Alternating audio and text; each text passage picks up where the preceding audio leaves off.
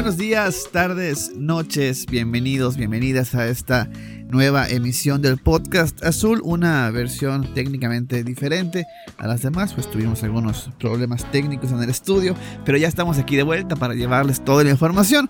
Eh, hoy será una manera diferente de llevarles el programa, les presento de una vez lo que van a poder escuchar y eh, al final nos escucharemos un poquito más para platicar del partido del día de hoy contra el León.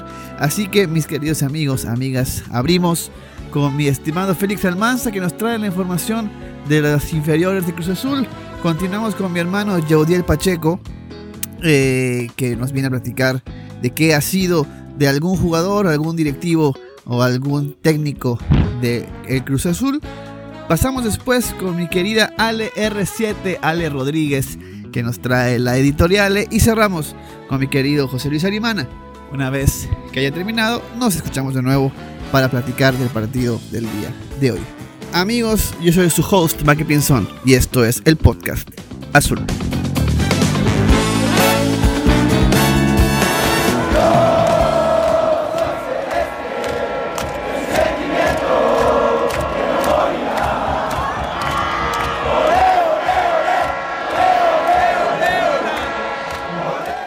Esto es el podcast azul. Comenzamos.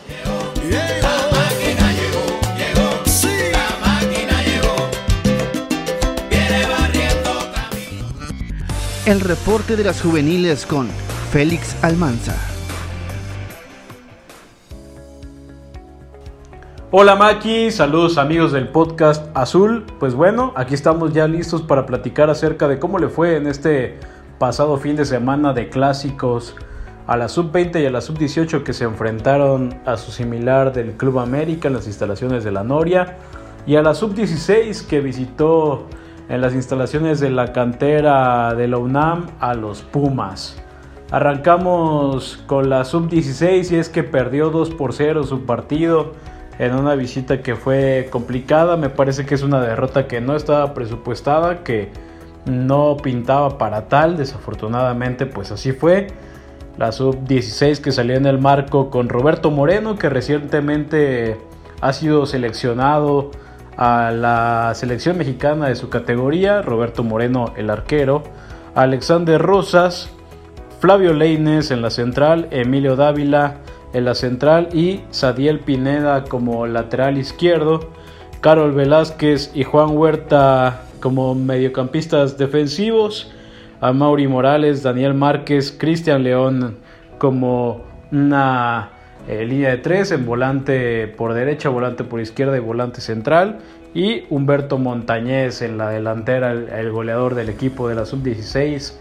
Pues bien, desafortunadamente cayeron y se encuentran en el puesto número 6 de su categoría. Eh, están todavía con dos juegos por disputar, así es su calendario. El próximo sábado recibirán en las instalaciones de Acoxpa a su similar de Puebla. Y ahora vamos con la sub-20 Maki amigos que empató su partido uno por uno ante su similar de América, las instalaciones de la Noria.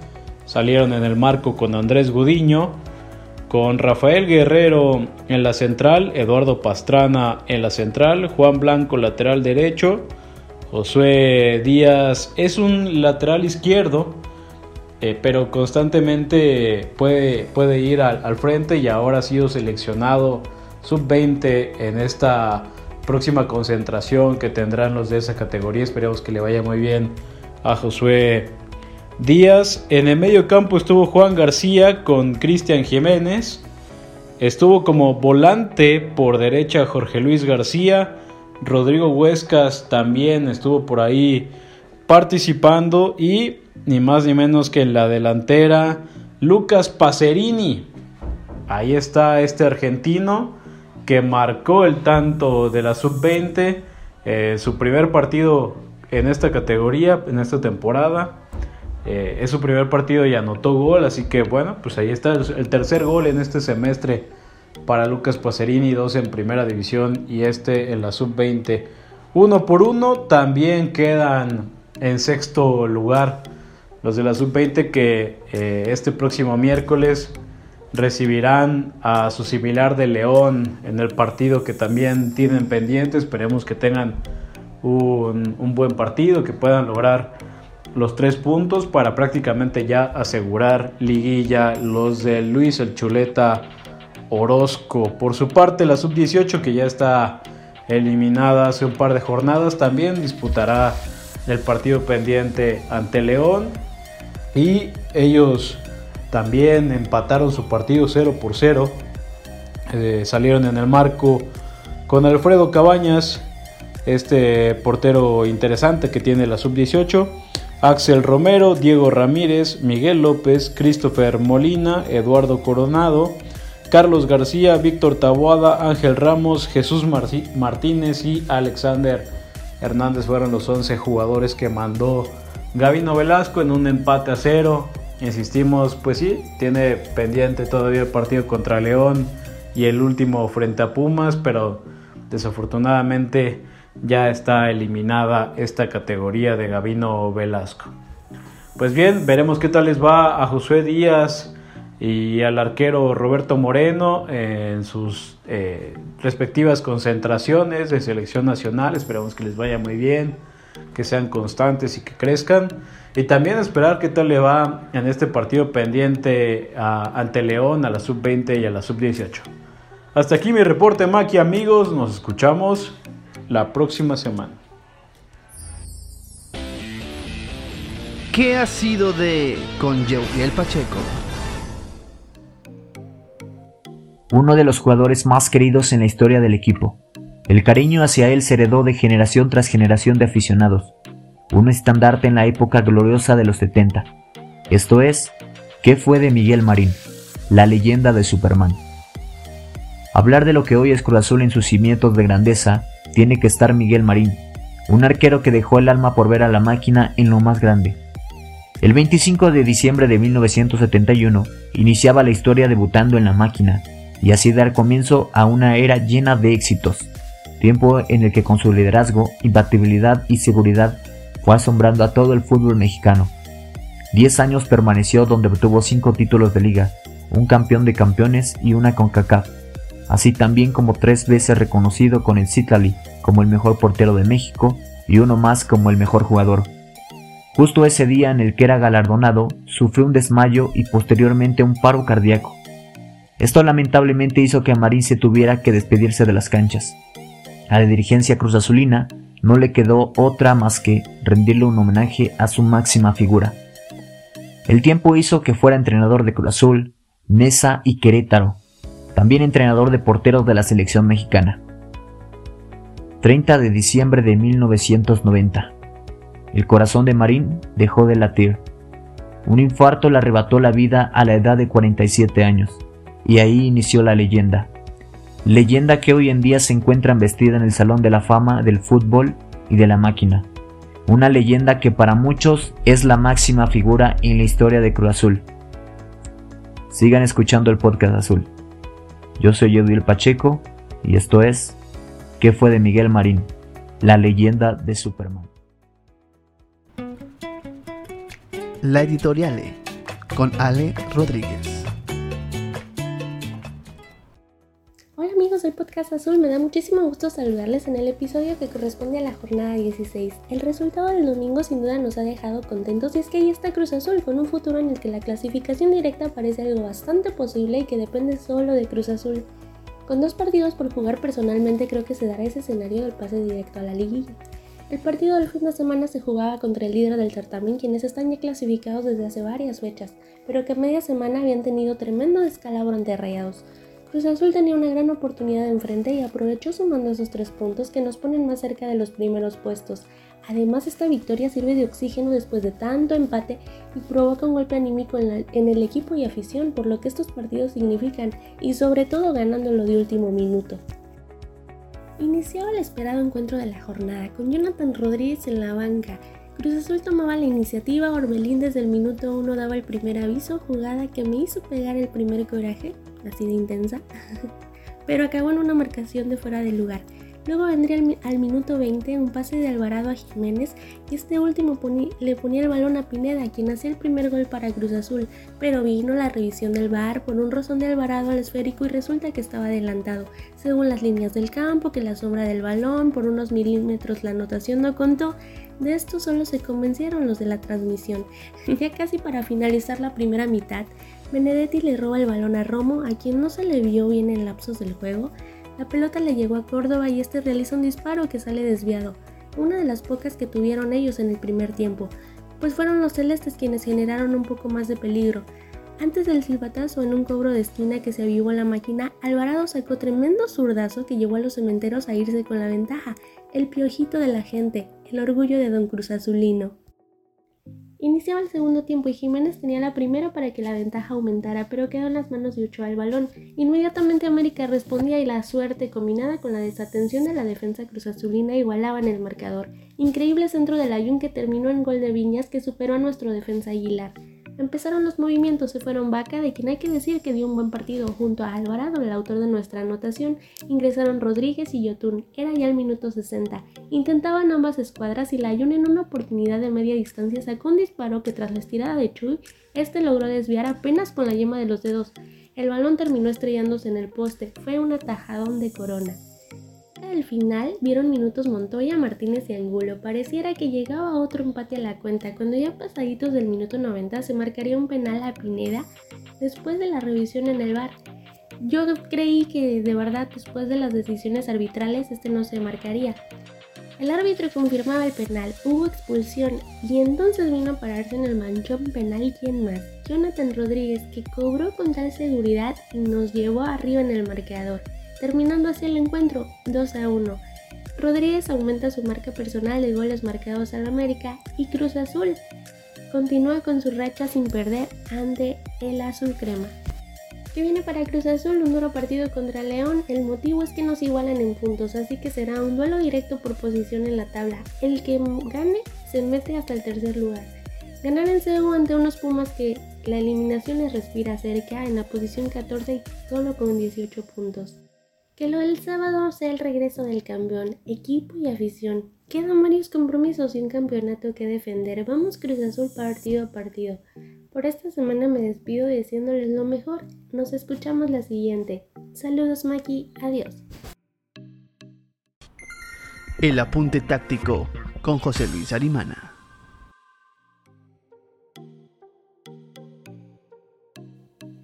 Hola, hola Maki, buenos días, tardes, noches a todos nuestros queridos amigos que nos escuchan aquí en el podcast azul.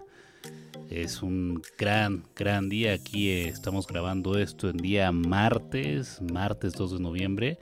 Y pues siempre es, siempre es bueno eh, estar hablando del siguiente partido o incluso del partido anterior cuando lo que pasó es que le ganaste a tu rival clásico, ¿no?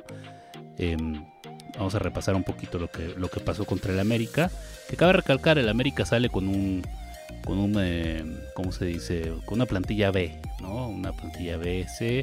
Solari se guarda sus, eh, guarda sus mejores armas porque pues acababan de perder la final de la Conca Champions entre semana y pues supongo que tenía que darle descanso ¿no? a los elementos más peligrosos de su, de su plantilla. Eh, Recordamos que nos queda un partido pendiente que vamos a jugar este miércoles, o sea, mañana em, contra el León. Y pues esta vez nos tocó recibir al América en su casa, que es el Estadio Azteca, que también es nuestra casa y pues ahora más, más que nunca, ¿no?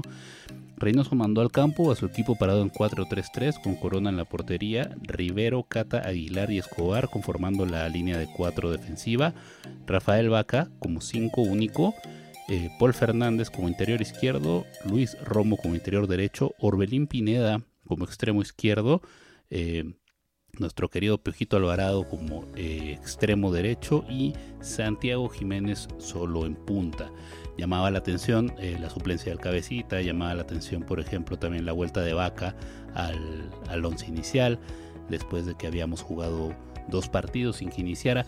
Tengamos siempre en cuenta esto, no es que haya, digamos que hay titulares y hay suplentes, pero no necesariamente hay un 11 titular. El 11 titular o el, o el 11 que va a iniciar los partidos siempre va a depender muchísimo de qué es lo que quiera el director técnico para ese juego, ¿no? Por lo pronto, lo que parecía que estaba pasando en los partidos anteriores es que estábamos tratando de reanimar a la plantilla, estábamos tratando de recuperar a la gran eh, mayoría de los jugadores para que en este último tramo, cerquísima ya, del final de la temporada regular y el inicio de la liguilla, contemos con la mayor parte de jugadores en buen estado para enfrentar la liguilla e intentar ir por la décima. Entonces, vemos que en el primer tiempo el 4-3-3 vio a Paul Fernández más adelantado que Luis Romo. Eh, generalmente es al revés. Generalmente Paul es un jugador que está más en la base, organiza el juego, suelta los pases, mueve al rival, ¿no? Por medio de mover la pelota con jugadores del propio equipo. Y Romo es una bala, ¿no? Romo es un tipo que empieza sus recorridos en el medio campo como interior derecho y eventualmente en algún punto se suelta, eh, ataca de una forma muy agresiva a la frontal del área y acaba jugando prácticamente como un delantero más. En este caso fue al revés. Yo creo que la intención de esto era aprovechar el buen trazo largo de Romo y el buen criterio de Paul para colocarse entre líneas y jugar en corto. Entonces esta vez Paul fue el más adelantado, el que estaba en los linderos del área rival y Romo estaba lanzando eh, pelotas largas. De hecho, en el primer tiempo se tienen varias ocasiones frente a Ochoa en las cuales eh, Santiago y Orbelín e incluso Escobar en algún momento llegan eh, comiéndole la espalda a la línea defensiva del América, ¿no? conformada por Jordan Silva y Aguilera. Para el minuto 45, después de un primer tiempo en el cual ya teníamos un gol anulado y que se notaba una superioridad em, táctica del Cruz Azul por encima del América, Romo se aviva en un tiro de esquina y eh, se da el, primer gol del partido, el gol del Varado. Es muy, muy rápido el saque. Vemos como la pelota se iba deslizando. De hecho, a mí no me había quedado claro si, si Romo había evitado que la pelota salga o si, o si había sacado rápido. Pero gran, gran remate de Alvarado, esquinado eh, en el ángulo inferior derecho. Muy, muy difícil para Ochoa. Y con eso nos fuimos ganando al descanso. ¿no? En el segundo tiempo, el América empata por ahí del minuto 56. Un buen cabezazo que le ganan a Aguilar por arriba, eh, a centro del ayun. Pero inmediatamente eh, Juan Máximo Reynoso eh, reajusta el equipo. ¿no? En el minuto 62 vemos que salen Alvarado y Vaca y entran Rodríguez y Yotun para cambiar un 4-2-3-1 la línea de 4 en defensa se queda igual. Yotun y Paul toman la base. Y luego vamos a ver a tres mediapuntas detrás de Santi. Los tres mediapuntas son Cabecita Rodríguez a la izquierda, Romo por la derecha y Orbelín Pineda pues metiéndose como una especie de 10 clásico, un segundo delantero, un enganche, un, un delantero atrás de otro delantero. En este punto vemos bastante del mejor fútbol de Cruz Azul en este partido hasta que en el minuto 81 sale Paul y entra Montoya y volvemos a cambiar de esquema. Ahora vamos en 4-2-2-2. Eh, para este momento, Aguilar y Cata invierten posiciones. Yo creo que tiene que ver con el hecho de que Solari también cambió a su delantero. Entonces, Cata iba por derecha y Aguilar iba más por izquierda. Tenemos que Yotun y Romo van en la medular juntos. Eh, Romo con mucho permiso de, eh, de ir hacia adelante, Orbelín y Montoya media punteando y Cabecita y Santi en doble punta. ¿no? Entonces, minuto 81, jugamos 9 minutos así y al 90 salen Escobar y Santi y entran el Chagui y Angulo y cambiamos de esquema al 3-5-2 o 5-3-2 en el cual vemos a Cata, Aguilar y Romo. Romo retrasa su, posición para ser un stopper derecho, Rivero y Chagui como carrileros y un medio campo de tres que no habíamos visto antes, que es eh, Orbelín, Yotun y Montoya. Yotun siendo ancla en este punto y eh, la doble punta, ¿no? Cabecita, ángulo arriba. Es bastante interesante ver que en este partido vimos dos mediocampos que no habíamos visto. El primero es Yotun Romo, Creo que yo nunca los había visto jugar juntos solos. Y el segundo es Orbelín, Montoya y Yotun. nótese que con esto eh, tenemos que Yotun jugó como 5 o como ancla, más o menos unos, eh, que sería del 90 al 89 más 4, 13 minutos, ¿no? Algo es algo. Entonces, lo que he estado viendo es que ya los, tres los cuatro mediocampistas han jugado en la posición de 5, así que no debería haber ninguna sorpresa. Pero bueno, señores, en el 94, penal sobre Orbelín, cabecita nota y se gana el clásico joven por 2 a 1. Grandes, grandes noticias para este equipo que va con todo a la recta final. Así que, por lo pronto, esto es todo. Siempre, por favor, confiamos en Juan Máximo Reynoso. Aquí les habla José Luis Arimana desde el, eh, desde el podcast azul, Bastión del Reynosismo. Y pues como siempre te voy a pedir tu opinión, así que taguéanos por favor, arroba motogrifo, arroba el podcast azul en Twitter y dinos si nos, se nos escapó algo, si podemos agregar algo a todos estos análisis que hacemos. Gracias a todos, hasta la próxima. El análisis del rival.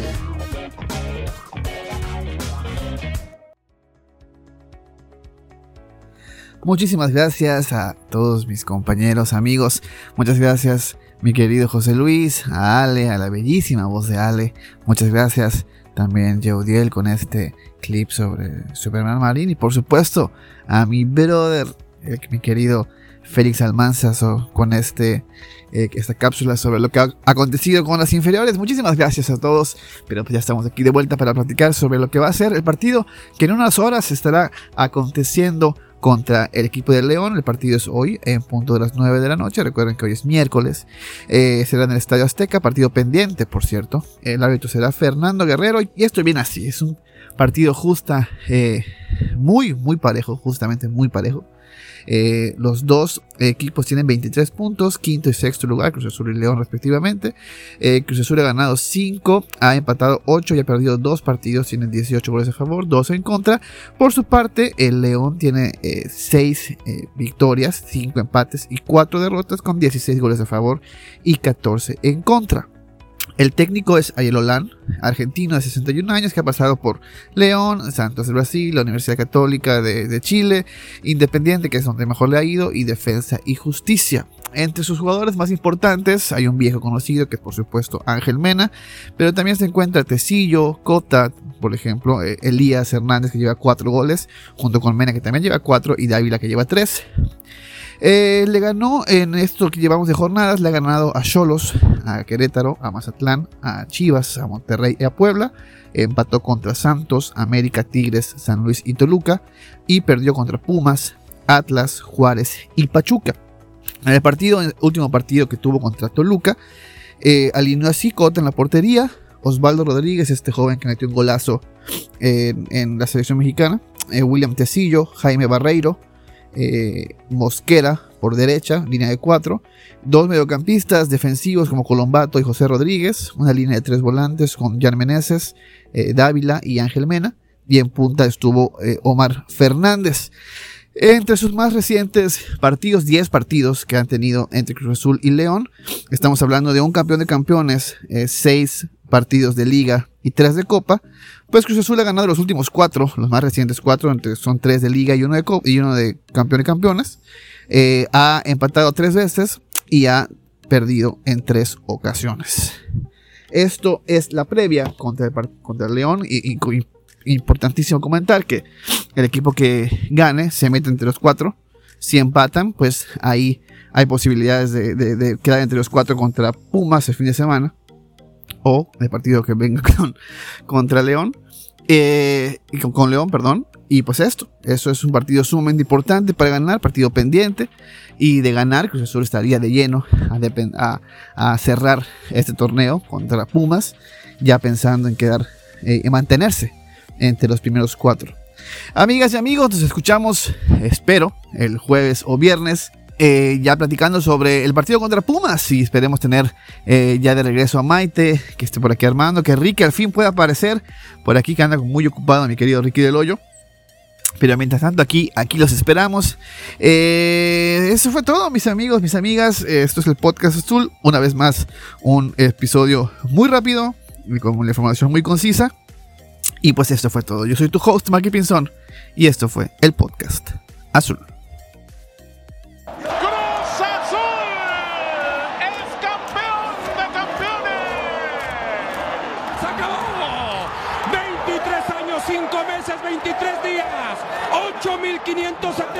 8.575 días, 205.808 horas. El azul por fin termina con la penumbra. Termina con los fantasmas. Termina con el oscurantismo. Es campeón de México. Es el campeón del fútbol mexicano.